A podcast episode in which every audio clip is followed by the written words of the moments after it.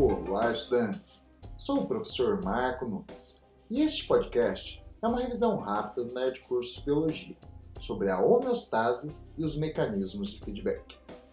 Os seres vivos são expostos continuamente a variações ambientais. Apesar desta instabilidade, suas condições internas tendem a se manter relativamente estáveis.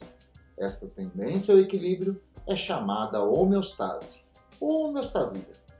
Para que uma condição corporal seja mantida em equilíbrio, ela precisa ser constantemente monitorada. Quando uma alteração é detectada, centros de controles neurológicos ou endócrinos são informados e coordenam uma resposta.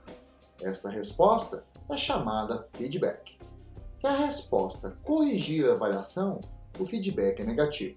Se a ampliar, é um feedback positivo.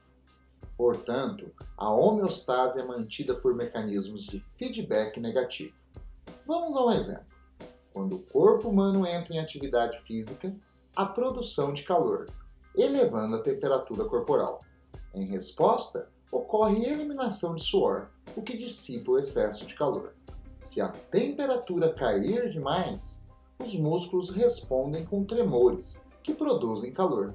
Estes dois processos mantêm a temperatura corporal em equilíbrio, sendo, portanto, um mecanismo de feedback negativo.